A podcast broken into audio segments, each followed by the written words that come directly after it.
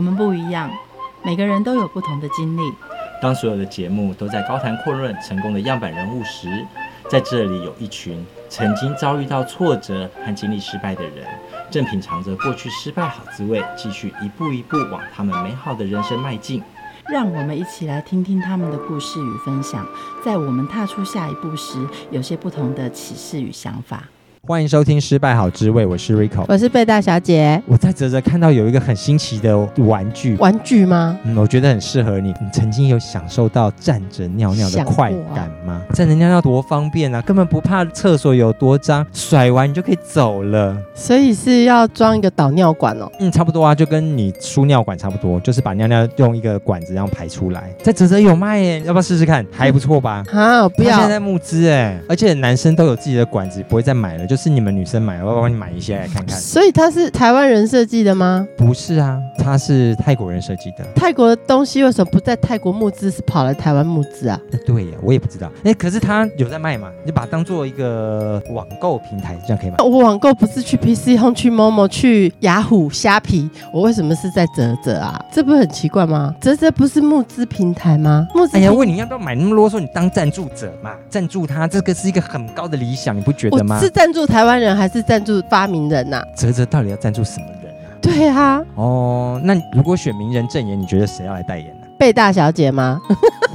我不要、哦，我想要看哪一个女，我不要哪一个女明星站着尿尿。阿皮婆，舒淇好了，这么不优雅的事情，你要找舒淇？不会吧？反正艺人好了，反正也自己有东西啦。等一下，这个东西它不是装导尿管，它是一个尿尿斗。你知道尿尿斗跟导尿管不一样的地方是什么？它裤子还得要全脱掉、欸，哎，裤子得要全脱掉，它就没有办法像男生一样站在小便斗前面尿尿哦。好复杂哦，我买一个来看看，买一个来玩玩看好了。你尿啊？我到底募资平台是要募给有理想的人，还是是有钱去代理的人呢、啊？然后我们看到募资平台这么多的失败，我们自己也失败过，我们是不是要来问一下，如何在募资平台能够募资成功？所以，我们今天要请到的是泽泽募资平台的创办人徐正，来跟大家聊聊募资平台的现象。大家上到募资的时候，怎样算是成功？怎样算是失败？大家好，我是泽泽平台的创办人，我叫徐正。其实募资平台成功率虽然你看有大概三分之二，百分之六十六，但是也意味着大概三分之一的提案最后没办法达到他自己设定的标准，这也不是一个非常少的数字。我自己觉得，我们一直都都。不会把这件事情称作失败了，我们会把这件事情称作专案未达标，因为我们其实，在寻踪集资界，这专案的成功率啊，虽然是大家可以看到的数据是百分之六十六，就大概三分之二左右，但是也意味着其实三分之一左右的专案不会成功。我们其实通常不会使用提案失败这样子的字眼来形容这件事情了，我们会把它设称之为就是设定的专案目标没有未达标，我们会用未达标来形容。原因也是因为呃，我们一直觉得说，呃，失败通常存在的一种事情就是啊，这个专案好像被否定被。否认，但是我们的想法是说，呃，其实他应该去思考说，在这个专案里面，他们学习到什么东西。那这次未达标，其实还有下一次的机会。对，所以，我们这边呃，常常会有出现一些提案人，他可以在第一次专案没有达标的情况下，他回去做一些整理，然后把这一段时间中观察到的外界反应，在专案中做些改进，然后才可以下一次就可以成功达标他的目标。这样。长期观察未达标的这些提案者，大概有共同哪一些特点？这些未达标提案者，我们通常最常见的第一个要素。就是准备不足，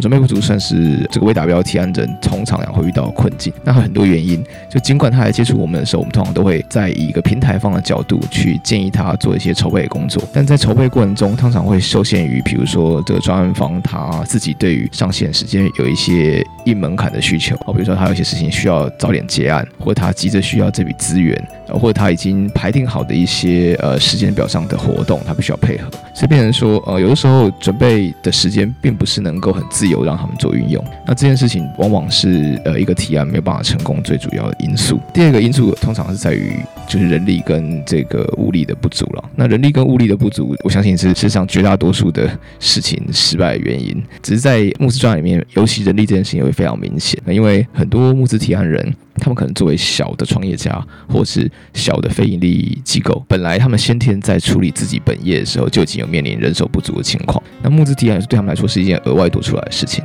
所以在他们没有筹备出一个这样子的组织去应付募资提案的前提下，他们很多时候他们会变得其实没有什么真正的工作时数可以分配在这件事情上。所以我们观察是，很多时候募资提案来接触我们的时候，我们会就他的人力现况给他一些建议，让他了解到说，以他的人力现况，他可能能做的事情，因为在很有限的情况下，也许只能达到这样子的格局跟程度。但是如果他觉得希望可以再有所突破成长，我们也会建议他是不是能够去寻找看看，再多出来的人力组织去进行这样子筹备。慕斯提案跟我们一般坊间所思考这种商业交易还是一个很大的不同，在于它比较不像是一个用钱滚钱的游戏，所以它里面有很多时候必须要。以仰赖的事情就是这个募资提案团队本身在人力时间上投注，那我们用的其实某种程度上是一个专案的值去交换它最后募资的量。其实呃，我自己觉得就两种不同程度的成功哈，就是第一种程度的成功，我们是称之为那个达标成功，就它的专案达成它设定百分之百的目标，那它的资金也能够在结束之后顺利的取得，然后完成它的不管是产品也好，或者是各种呃有形无形的计划。第二种成功是他心里头其实有一个预设的。另外一个目标，就可能，也许他有一个最基本的需求，他今天可能也许需要二十万、三十万去完成一件事情，可他是希望他这件事情由他过去可能他花了很多时间去研发一个产品，或他花花很多时间去筹备一个活动，他心里头其实会有一个预期，希望到达的规模，并不是那个最小的所谓的能够让他使用的资源量。这两种成功，呃，我觉得。达成的因素有点不太一样。前者的成功，某种程度上是我觉得要在一个很理性、很合理的规划下，对于自己所需的资源要做一个呃很精确的，有点类似像数学一样的去整理它，真的需要多少钱啊，以及评估自己的团队人力、时间跟物力能够达到什么样子的状况。那这样子的理性分析是帮助他能够在第一个阶段去做达标。但第二个阶段的达标，我觉得很多时候就变成是其实蛮仰赖一些呃我们认为充满变数的因素。其中第一个最大的变数当然不外乎。就是你要销售的这个产品本身到底它吸引力在哪里？它具不具备有这种一旦呃上了线之后，就会有在网络世界里头有自然的扩散力？那这个产品不见得是硬体的，有时候大家销售一些理念，它也是一种产品。哦，很多非营利机构在销售是一种理念，或是一种新的能够协助社会更好的模式。那这件事情如果在呃社会上能获得大量的大众的认同，它就会变成一个具有自然扩散力的东西。其实人哦都很喜欢追求成功，但不喜欢看到失败。所以为了要成功，那我们就把标准放低嘛。我本来需要五十万，我现在只需要十万，那我就达标成功了。甚至呢，我拿到二十万，大家就看到觉得那我超标了。来做这样的一个设计机制设计，是不是也是募资平台想要看到的结果？我们目前在遇到提案人，真的很常问我们，就是说设多少金额是比较合适？那我们通常讲会就两种层面去分析。第一个就是。它到底真实上需要多少钱？我觉得这件事情真实上需要多少钱，它有时候并不是反映在这个产品规模大小身上，有的时候也跟他自己自身团队的自筹款能力有关系，越多越好，是吗？是。这个自筹款能力有时候也是反映在，就是说，比如说有一些品牌厂商，他们每一年都有固定的开发流程，所以他的开发资金可能已经由他团队自身本来每一年排定的预算所消化掉。他来寻找我们的时候，他很多时候市场测试的意味大过于他寻找真正这个开发资金的目的。我自己是觉得说，在这件事情上，我们要去先跟提案人做一个很透彻的沟通，了解说他真实需要钱大概有多少，知道真的需要钱，我们必须要定一个。至少要大于这个钱的目标啊，这是我们平台一直以来希望维系的一个原则，就是你需要多少钱这件事情是呃，梦想是个硬门槛。我们不希望说，如果你真实上需要一百万，你的自筹款能力也许真的不是非常好，也许只有二三十万，你募资的目标却为了希望能够早点达标，设定在十到二十万，以这样子的情况，就变成他还真的很有可能，即即使募资成功了，他也不能够有足够的资金去完成这件事情。其实这对于不论是赞助人来说或提案来说，都不是件好事，因为对提案来说，他比个额外的压力，他还要再想办法去补这个缺口。对于赞助人来说，他其实承担了一个不必要的风险，因为他自己并不知道说，原来提案人的筹款能力并没有办法去满足其他的资源的缺口。这件事情，我觉得如果一旦发生的多了，它对于整个群众募资的文化来说，并不是一件好事情，整个信任感都降低了。是，那你对大家刚刚提到的，把募资平台当做一个市场的实验室或是前哨站这样的一个方法，你赞同吗？嗯，我觉得这是一个现在可以说是全世界的趋势。我自己是认为，就是做所谓的网络，不管是网站啊，或是网络服务这一行。我们都面临一个问题，就是当市场是有这样子的趋势的时候，我们要做的事情不是用我们自己个人的是非对错去判断它是好或坏，其实要去思考说，有这样的趋势是不是代表现在有这样的需求？我觉得群众募资在尤其是实体商品这一块，它其实建立了一个新的突破口，就是它跟过往电商最大的不同是它具备有很强大的首发能量。很多新的产品会希望能够借由群众募资做第一波的销售，或是所谓的预售。这件事情其实我觉得它建立的前提就是在于这些产品的品牌商，他相信在群众募资的这个场域里头，他们能够找到比一般电商里头更具备有对于未来商品的热情。对于呃新奇的事物有好奇心的这样的群众，所以这是我认为这是一种趋势。那我们自己作为从业者，其实我们要去思考的是，在这个趋势下，怎么样善用这件趋势，把这个趋势的稳定性做得更好。可是我们看到这个趋势背后的乱象，为了要达到这样的，我们就必须要拉很多的名人证言来倡议。这部分你有没有看到？我觉得这个东西其实有点类似像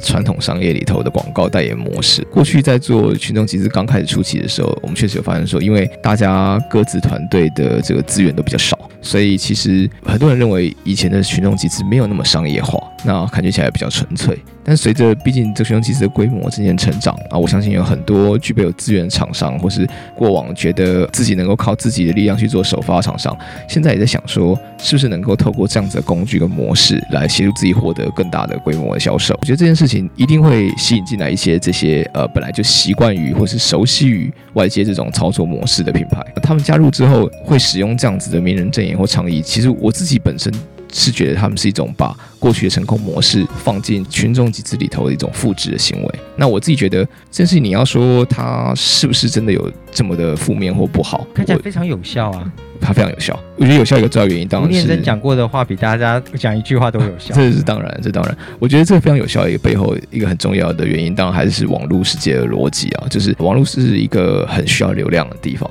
其实我我常常都跟大家比喻哦，就是你把啧啧当做是网络虚拟世界里头的一个实体商店的概念，你可以想象，就是我们在网络里头开了一家百货公司，这家百货公司一定要选在一个人流量很大的地点上。实体世界里头，你很轻易就可以知道说，哎，人流量大的地点在哪里，因为不外乎就是那几个城市里头热闹地段。但在网络虚拟世界里头，你会还是很需要知道流量在哪里。那流量往往就在本来就具备有很多人关注。本来就有很多粉丝、很多追踪者的人身上，所以你刚刚提到说这些名人的号召为什么会很有效？那很简单，因为他们本身就是一个所谓流量、流量池的概念、流量源头的概念。他们做任何事情，他们发表任何言论，都会有很多的人来关注。泽泽如何帮我们提案人来创造流量？对于泽来说，我们一直在做的事情就是很重要，就是这一点，就是作为一个平台经营者，我们能够带给每一个来我们这边做提案、做募资专案的。提案人最大的帮助就是创造一个大的流量，让他的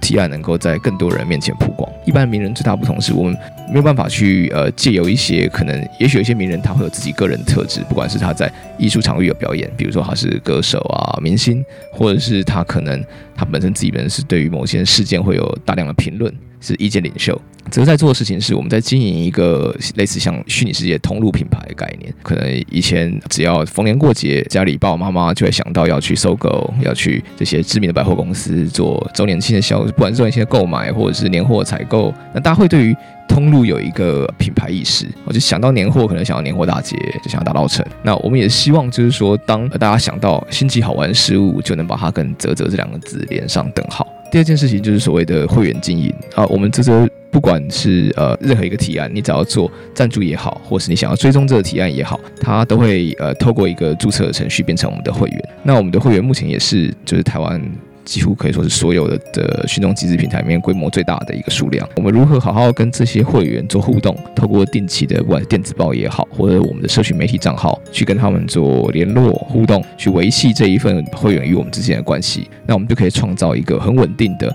让大家想到说，哎。好像一阵子没有来逛泽泽，可以来看看这上面有什么好玩的东西。这的确也是业界看到泽泽说泽泽的优势是在它背后平台上的大数据以及跟这些会员的互动。那在这大数据，你有看到什么样的现象吗？提到这大数据，那我自己觉得，今天既然是来讨论这个提案的成功或失败啊，我们就这个所谓提案成功或失败数据里面选两个我自己觉得有趣的观察的面向来跟大家分享。那这两个点，我其实在呃外面分享的时候，有时候也会提到。整体的平台的流程是这样，就是提案人会来我们这边做提案，提案之后，我们平台一旦审核通过，就会提供提案者编辑这个专案的权限。那从这个时间点开始到他专案正式公开上线，他会有一段所谓的筹备期，那这段筹备期在我们平台上面，平均来说是呃七点多天。可是成功的提案呢，却是将近三十天。这边有一个相当大的落差，也显示着这些成功的提案，它其实背后往往是有非常花了非常多的心血在努力。我们这边有这样子的数据，其中一个很重要的原因，也是因为随着我们平台渐渐的开始提供提案人更多的建议，开始提案更多的协助，也开始会在提案人和我们接触之后，让他知道大部分的募资提案会走一个什么样子的筹备流程。因为有这样子的一个这样子的形式出现，那再加上我们也开始观察到说，群众募资界很多所谓的其他从业者加入了这个生态系，不管说是集资的顾问的公司啊，不管是说专门在做呃线上广告的投放商等等，这些人的加入也会协助这个筹备期变得呃更完整，当然也就会拉长它的时间。那我自己觉得这件事情其实就是验证了刚刚前面讲到，就是呃募资提案成功失败与否其中一个很重要的关键。可是大人，你有所不知啊，在你这边平台在做准备的时，然后我们这些提案者要玩的东西很多很累耶，要去拍片，要去拉票，这些你都知道吗？是是，这个我因为坦白说，我们自己平台嘛，也会接触真的很多不同的团队，啊我们也真的知道，其实做一个募资提案，它在不管是团队体力或精神上都是蛮大的消耗，所以真的也是有蛮多提案来我们这边递交了他的专案的草稿之后呢。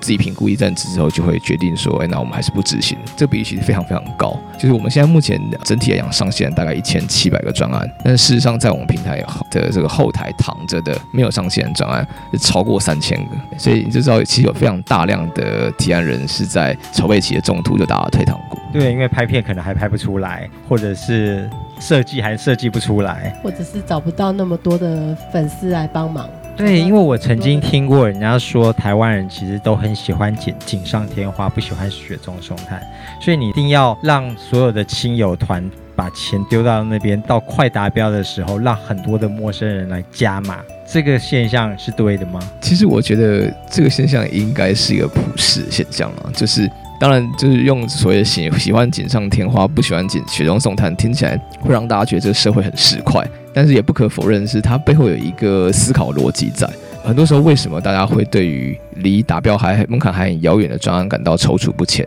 那其实一个很重大的原因是，我觉得在于大家对于这个提案人到底自己本身对于这个提案完成的决心是高低与否。具备着一定程度的犹豫，我自己觉得这个锦上添花跟雪中送炭的逻辑原理里面，其实也存在着一种呃社会上的人对于自己不不清楚、不熟悉的事情，会有一个基本的放心在。我常举一个例子，就是说在台湾群众其实会热一个很重要原因，真的是跟我们的排队文化有关系。你常有时候到一条很多餐厅的街上去看，你就会发现不排队的不想吃。对，就是很多时候很很吊诡的是，你看到很多餐厅的门口有人吵在排队在等位置，可是可能往往可能隔壁一两个街廓，你就会看到，哎，里面明明空空荡荡的餐厅啊，没有人进去坐。那你就想说，为什么大家宁愿花这样子的时间成本去等待一个需要排队的餐厅的位置，而不去到那些目前还没有人在里头的的餐厅？我觉得这其中真的存在着一种从众。效应在里头，大家还是会去信任这个社会上其他人对于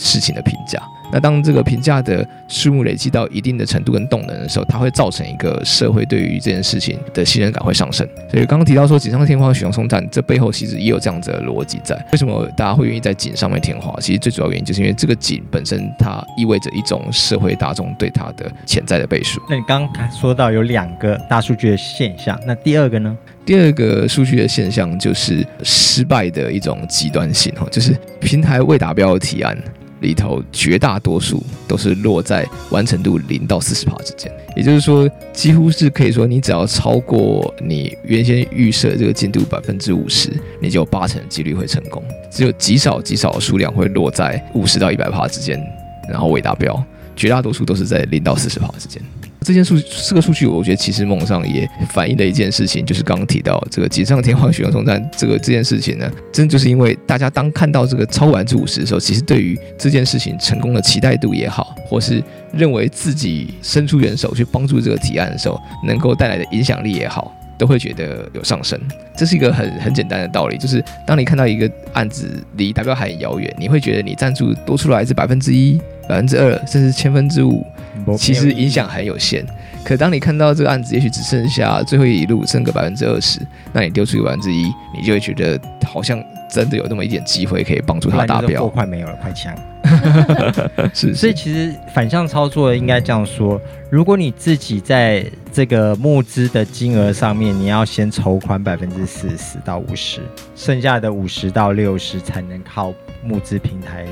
其他人去。征求大家的锦上添花。我自己觉得，这个所谓的自己要准备百分之四十或五十这件事情，有的时候在现在在群众集平台，已经可以透过一个我们称之为预热的行为。来做一定程度的保障跟筹备，这个预热行为，他在做的事情跟呃过去可能一开始在做群众集资的时候，我们那时候平台刚开始跑的时候，其实真的都会戏称说，这个所有的提案都有一个三 F 族群会先帮他们冲一波。那这所谓冲一波，就不外乎来自于什么是三 F？就是 Friends、Family and Fools 嘛，就是朋友、家人跟这个呃。具备有热情的傻子，这样，这个是在因为呃群众集资的，不管是整体对于网络行销的技能还不是那么熟悉，或者是整个群众集资的文化还没有那么商业性以前常见的一个现象。那现在大家其实已经知道说，要做一个群众集资专案，它需要一个很充足的筹备过程。这个筹备过程中不可豁免的一项事情，就是做所谓的预热。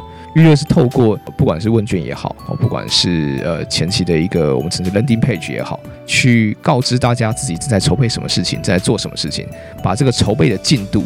某种程度上分享给大家。它就是一个有点像是你今天在准备一样事情，可能过去你会觉得我要准备得很完美了，我才能粉墨登场放到舞台上。我现在是把这个连筹备的进度。都分享给大家，呃，有点像是一个线上实境节目的概念，让大家看到自己一步一步的把这个专案一砖一瓦砌起来。这个过程会协助你在专案上线的那一刻，就会有一些已经对这专案具备有好奇心，想要去支持的人，在第一时间加入，就能够构成我们刚刚所提到的那个所谓的专案里头百分之五十的一个动能。谈到的是提案者的这样子的矛盾，还有他的你看到的现象。赞助者那边呢？我觉得赞助人在群众集资里头，很多人会把它跟电商的消费者画上等号，但我觉得是事实上在心态跟文化上都是蛮不一样。首先就是在群众募资平台里头赞助人，他往往不单纯只是一个消费者，他同时是一个这个专案最好的宣传者。很多人在赞助了自己认同的专案的同时，他不是在买卖银货两訖之后就消失了，他会作为你的一个宣传大使。监督者，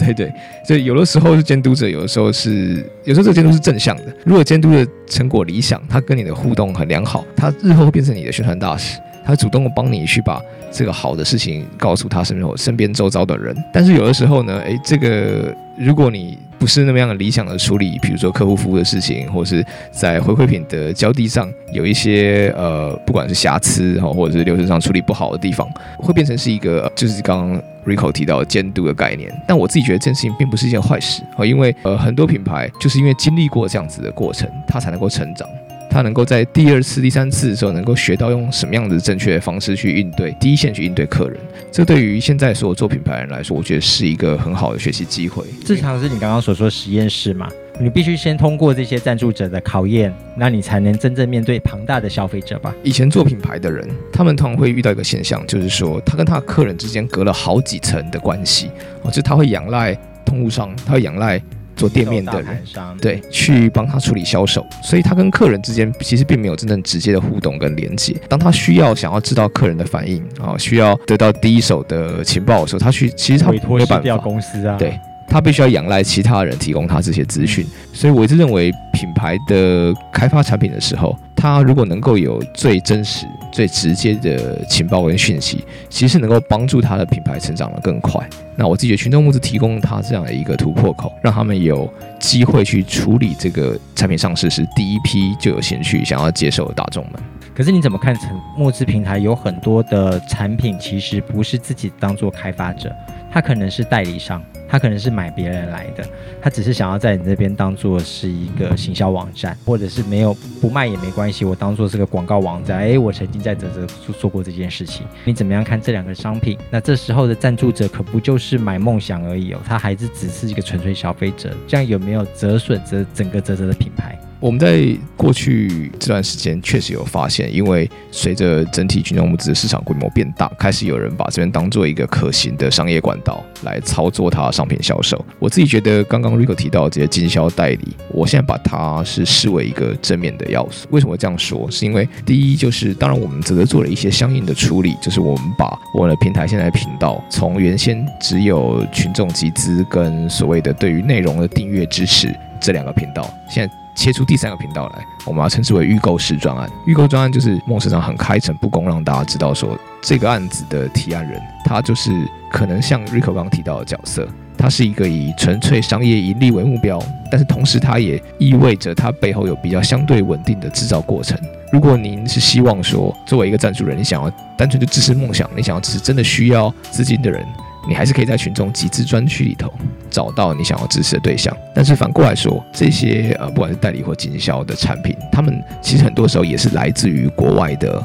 群众集资的成果啊，不管是 Kickstarter、Indiegogo。或者是说他们是一些日本、韩国啊邻近国家很新奇、很好玩的新产品，一样具备有市场的吸引力，一样对于台湾这一群就是群众集资里头这一群观众来说是非常有兴趣、非常想购买的东西。我觉得它是具备有一定程度的即刻力，这个即刻力其实是会帮助到平台上其他提案的曝光。我们常常说，就是要有一个成功的群众集资商业模式，最终你。不可避免的，还是要有一群就是愿意掏钱的人。那我觉得好的来自于国外的商品，其实它还是可以带来这个很大好处，就是让我们能够获取一群具备有消费能力。同时，对于新奇事物有兴趣的会员，透过泽泽去经营这群会员，他有朝一日就有可能会成为其他群众集资专案的赞助人。你会很紧张这些专案失败吗？其实刚好相反，就是如果我认为一个群众集资平台上面完全没有失败的提案，这就意味着他其实没有保护住群众集资里头一个很重要的精神，让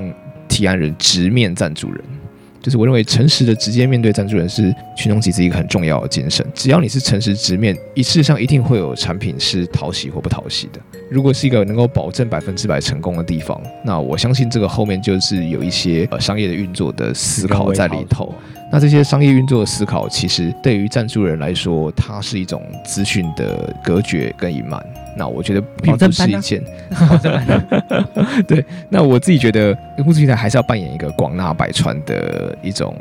气度跟胸怀了，就是还是要去思考说，这世界上。有很多梦想，不见得百分之百跟你作为平台团队本身是完全一致的。这实上不是只有你喜欢的东西是好东西，音乐的品味有百百种，服装品味有百百种。那我自己认为，不能够用个人的好恶、喜好与否决定这个东西会成功或者会失败。即便是理性的。去思考说，我觉得这个东西会卖或是不会卖，我个人都认为还是太过于小看了这个社会的意外性。就是很多时候真的有很多东西是全世界所有可能做生意、做商业的人都不看好，都觉得它不会不会卖，不会成为一个成功的商品的东西，但它可以在。群众集资的世界里面获得相当惊人的成绩跟成功的这个达标率。我举一个大概可以说是这几年最有名的一个案例，就是有一个叫做 Fidget Cube 的一个国外的产品啊，它在 Kickstarter 上集资的非常成功。它刚上线的时候，我相信一定会有很多人觉得怎么会有这么胡闹的商品？它是一个呃方块，它这方块上有很多按钮，有很多圆球，它基本上就是一个反映了人在焦虑的时候会喜欢抠周边角角。我们有买。有没对这种这样子的一个人类行为被这个创作人观察到，被这个设计师观察到，然后他把这个行为浓缩在一个小小方块上，这真的就是一个单纯的舒压产品，就不会玩坏，就一直玩它，开关也不会玩坏，就一直玩它，对，还会发出声音呢、啊。对，而且还提供你非常多的选择。对，就是有些人在某种情况下喜欢玩笔，某种情况下他喜欢玩开关，某种情况下他喜欢就是摸粗糙的的的接触面，按那个泡泡泡泡。对 对对对对，所以。以我相信以他的这样一个这么低单价的产品，然后加上他其实不具备实际用途，在他当初刚公布的时候，我可以想象他一定受到非常多阻力。就是他如果真的要去拿这个产品去找投资人说，请你投资我做一个这样子的品牌，我觉得这在现实世界里面是难度非常高的。可在群众募资里头，他借由这个就是唤醒人们对于自己行为的记忆。他很成功的做了一波非常非常大量的销售。如果作为平台方完全都是以商业过去的经验去做考量的话，就很容易会错过这些很有趣的社会的意外性。我对于提案者最大的建议，第一点就是，呃，不论你从事的是什么样类型的创作，因为我们把自己群众集资游戏这个平台定位成创作平台嘛。创作平台不是单纯只有艺术或者是设计才要创作，那不管是开发任何的产品也好，内容也好。或者是说你在做的事情其实跟社会公益、跟这个整体的社会议题有关系。你身为一个非营机构，你是你在做一个份创作，你是让社会更好的创作。你作为一个创作人，通常来讲，我可以理解大家都是具备有蛮一定程度的感情面，这是难以避免的。如果不是具备有感性面跟理想面，他今天可能就不会成为创作人。但是在群众集资的过程中，他势必还是要具备一定的理性。所以这是我对于大部分提案者的建议，就是在感性面之余，当然人。每一个创作人都有自己的远景，都会有自己认为自己。你当初会投身这一个，不管是哪一个议题，你只要投进去，就代表你对于这个议题充满了热情，然后你对他有很多很高的期待。但你要去理解说，社会上有太多人，不是每个人都跟自己一样。当你对这件事情充满热情，这不意味着所有人都跟你一样有这样子程度高的热情。怎么样借由用理性的工具，不管是寻找适当的团队，补足自己本来团队人力的不足。或者是说，在这过程中正确的评估，用自己的资源能够达到什么样的程度？真的，我常出一个量力而为，就是你拿到的资源到底最后能够兑换出多少的成果？我觉得我们都要做一个真是理性的逻辑上的评估。这件事情也能够促使你，即使在呃募资成功之后，也不会因为过度而乐观。然后让赞助人失望，或者是做不出你原先想要达到的目标，这是我对提案人的建议。对于赞助人建议，就刚好是比较相反。我希望赞助人在群众集资世界里能感性一些。要了解，就是群众集资，它终究跟所谓的电子商务，它具备一个蛮大的不同，是绝大多数在群众集资专区里头很努力的要跟大家争取资源的提案人，真的都是一群。钢铁很有理想性，也对于创作很有热情的一群人。这些人，他们绝大多数就是撇开刚这个谈到预购式的专区不谈，绝大多数这些有理想、有热血的创造创造者或者创作人们，他们想要做的事情，其实不外乎就是希望社会变得更有趣、更好玩、更美好。我们作为赞助人，能不能够在消费者以外，让自己再多一个这么有感性的角色跟身份，好去为他们加油，去帮助他们？我觉得这是我希望赞助人能够刚好跟提案人相反，就是提案人要多一点理性，赞助人要多一点感性。这样，在这个台湾大环境不景气的情况之下，你看到提案者变多还是赞助者变多？哦，他们之间有取得生态上的平衡，是非常有趣，就是都变多了，有符合比例原则吗？嗯，符合比例原则，非常符合比例原则。呃，当然，赞助人的成长速度可能比提案人再更快一些，那是好事哦。对。赞助人的成长速度，我觉得这源自于台湾与其他群众集资市场有一个蛮大的不同。世界各国的群众集资平台在做他们的赞助人的数据规划的时候，都会发现说，哎，不外乎就是男性的比例比较高，因为男性对于这种新奇的科技产品啊，或者是时尚的一些就是第一线这种创业家脉动会比较关注。但在这个平台上呢，是刚好一比一。那这个现象。很大一部分是来自于目前全世界比较知名的群众集平台，其实都有越来越偏向这个产品，就是实体的科技产品也好，或者生活产品也好，这样的现象。这这不外乎也是这样，就是我们的产品类仍然具备有相当大的规模比例，但是在这个平台上也有很多真的很理念性的东西，不论是非遗组织提出来的公益专案，或者是说作为一个产品开发者，他可能开发的原始动机是一个理念，不管是环保也好。或者是社会福利也好，它基于这样子的理念去做一个相对应可以解决这个问题的产品。那这样子的议题性的东西，它其实在群众集资里面世界里头很容易获得女性的支持，这都在这件事情上比例比较高，所以我们的赞助人的这个人口版图才会有这么样有趣的一个现象。谢谢。节目的最后，一起来听赵雷的理想。我们下次见，拜拜。一路上，我望着霓虹的北京。我的理想把我丢在这个拥挤的人潮，车窗外已经是一片白雪茫茫。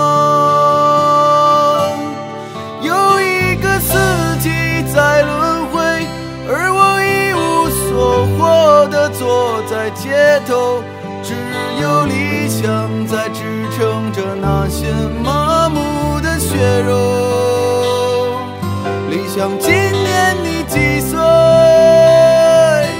你总是诱惑着年轻的朋友，你总是谢了又开，给我惊喜，又让我沉入失望的生活里。